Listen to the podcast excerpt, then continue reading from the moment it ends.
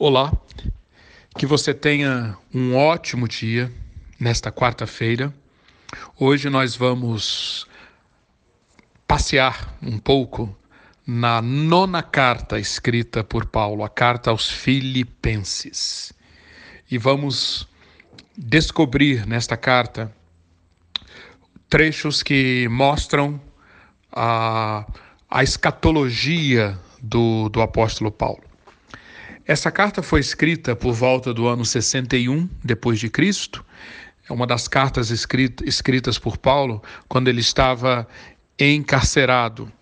Paulo esteve em Roma, morando numa casa alugada, onde por dois anos estava preso nesta casa, mas ao mesmo tempo livre para compartilhar o evangelho com todos os que chegassem até ele. Junto com 2 aos Coríntios, Filipenses é a carta mais é, uma, é, é a carta mais pessoal de Paulo. É a carta onde nós conseguimos enxergar quem era Paulo por dentro.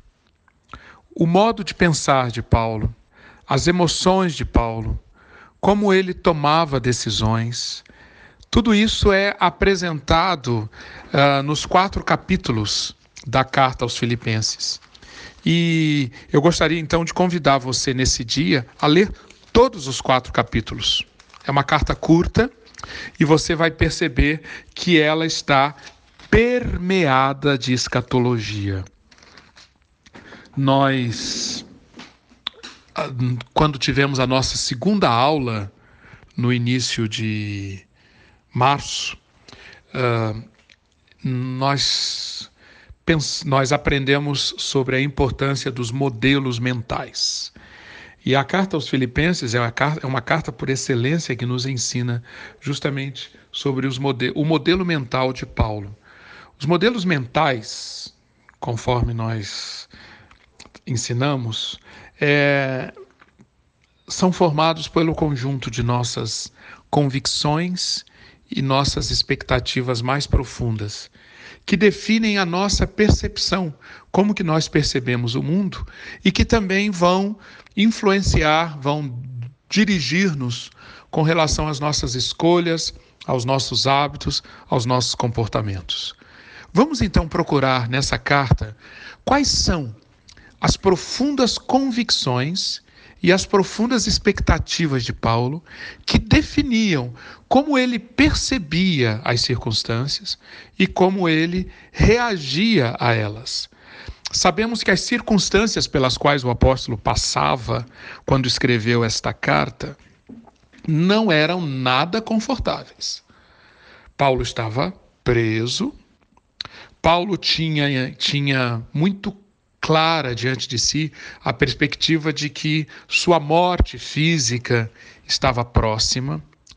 Paulo sabia que diversos falsos mestres estavam penetrando em várias das igrejas que ele tinha fundado.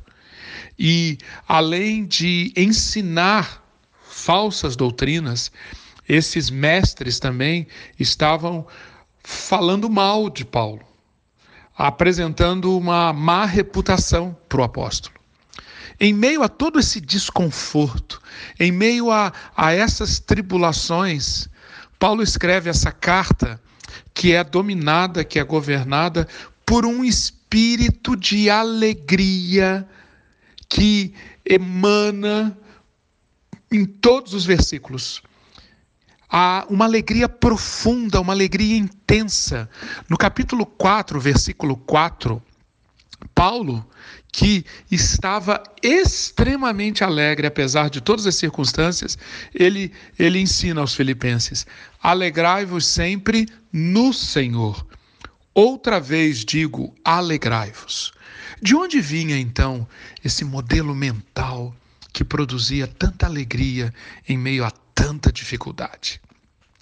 Em primeiro lugar, as profundas convicções de Paulo. Capítulo 1, versículos 3 e 4, Paulo diz: Estou plenamente certo de que aquele que começou boa obra em vós há de completá-la até ao dia de Cristo. Você notou como o componente escatológico está presente? Paulo estava plenamente convicto de que um, o Deus que começou a boa obra na vida dos filipenses é o mesmo Deus comprometido em completar esta boa obra até ao dia de Cristo, o dia da volta de Cristo, o dia em que a vida dos filipenses seria mostrada, seria exibida.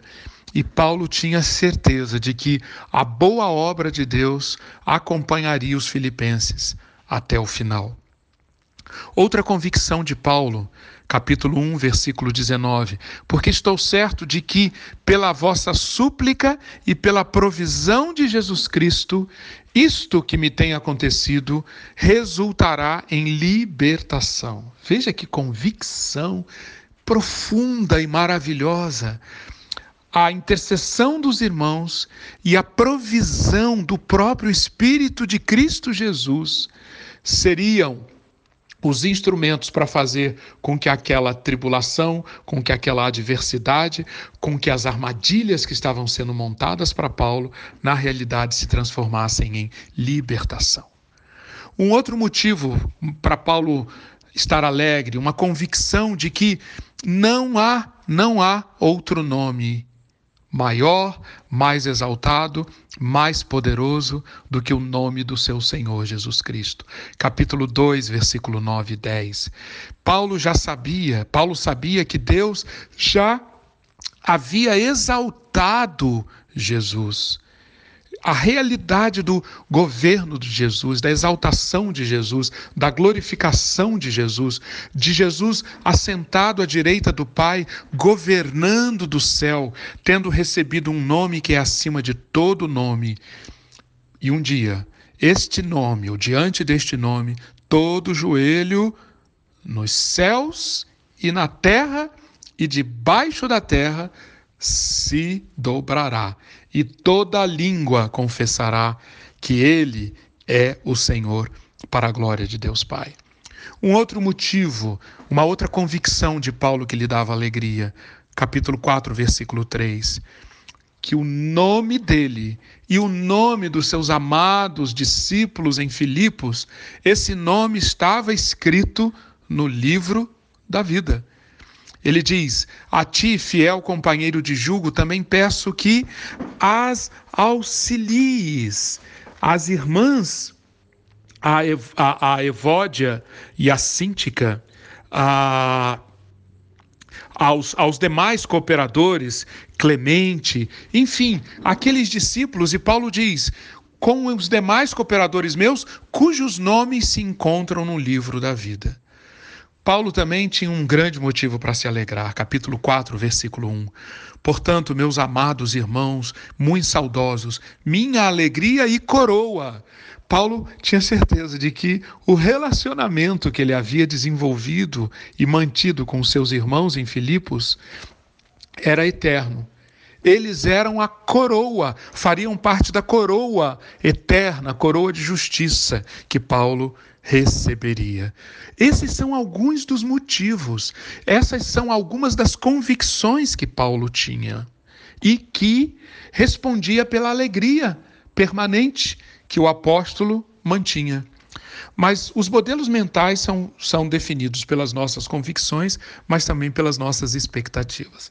E Paulo tem muito a falar na carta aos Filipenses sobre as suas expectativas.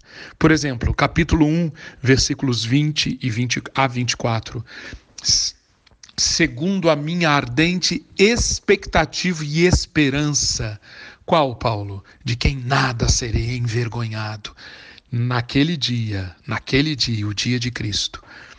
Agora e naquele dia, com toda ousadia, Cristo será engrandecido no meu corpo, quer pela minha vida, quer pela minha morte, porquanto para mim viver é Cristo e o morrer é lucro.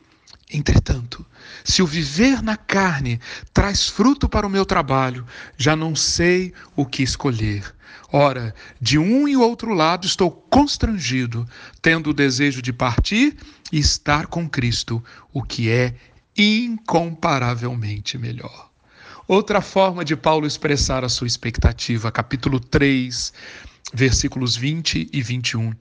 Pois a nossa pátria está nos céus, de onde também aguardamos o Salvador, o Senhor Jesus Cristo, o qual transformará o nosso corpo de humilhação para ser igual ao corpo da sua glória. Pois bem, Paulo nos mostra como o seu modelo mental era cheio dessas convicções e dessas expectativas. E por causa disso, ele tornou-se a pessoa abençoadora, cheia de glória, tão frutífera para o reino de Cristo como ele foi. E nesta carta também nós aprendemos como nós podemos ser como Paulo. Alguns passos que Paulo nos apresenta. Primeiro lugar, capítulo 3, versículos 13 e 14. Como Paulo, uma coisa faço, esquecendo-me das coisas que para trás ficam e avançando para as que estão diante de mim. Prossigo para o alvo, para o prêmio da soberana vocação de Deus em Cristo Jesus. Foco no alvo. Segundo passo que Paulo praticava e que nós devemos praticar para termos esse modelo mental diferenciado. Capítulo 4, versículos 6 e 7. Não andem ansiosos de coisa alguma.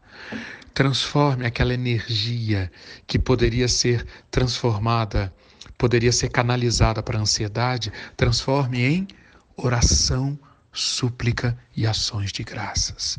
E Paulo diz que se nós exercitarmos essa disciplina, não darmos lugar à, à ansiedade, e praticarmos oração, súplica, ações de graças, petições como um hábito, não como algo eventual, não quando bate o desespero, mas e todos os dias, orando continuamente, Sabe o que Paulo diz? A paz de Deus, que excede todo entendimento, guardará nosso coração e a nossa mente.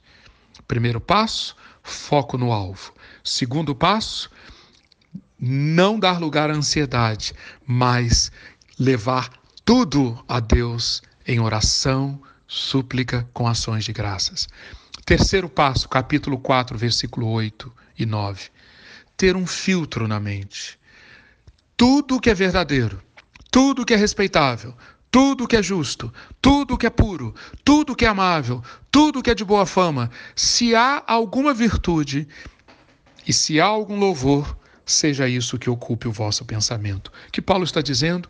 Permita que permaneça na sua mente, nos seus pensamentos, somente aquilo que for aprovado do ponto de vista da escatologia aquilo que puder permanecer com você no dia final.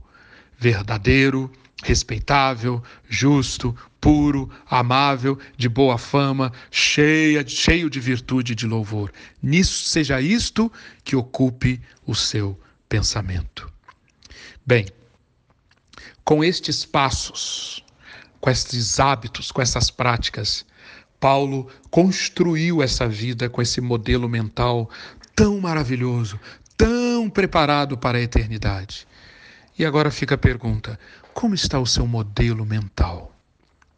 Qual é o modelo mental que você está empregando para lidar com o mundo hoje, nesta quarta-feira? Nos seus relacionamentos, na sua vida profissional, nas, no, no uso do dinheiro, no cuidado com o corpo, no trânsito, na relação com os vizinhos, no seu entretenimento. Qual o modelo mental que você está usando? Eu quero colocar esse desafio para você e para mim. Se nós cuidarmos das nossas convicções e das nossas expectativas e deixarmos que, como Paulo, nossas convicções e nossas expectativas sejam governadas pelo escatom, nós experimentaremos um modelo mental que, em meio a qualquer adversidade, qualquer tribulação, vai conseguir regozijar-se sempre no Senhor. Eu faço então, despedindo-me, a oração por você e por mim, a oração que Paulo fez em Filipenses 1, 9 a 11. Que o seu amor aumente mais e mais, em pleno conhecimento, modelo mental, e toda percepção, modelo mental, para que você saiba aprovar as coisas excelentes e seja sincero e inculpável para o dia de Cristo e que neste dia sua vida esteja repleta de fruto de justiça, o qual é, mediante Jesus Cristo, para a glória e louvor de Deus. Que assim seja. Maranata. Vem, Senhor Jesus. Amém.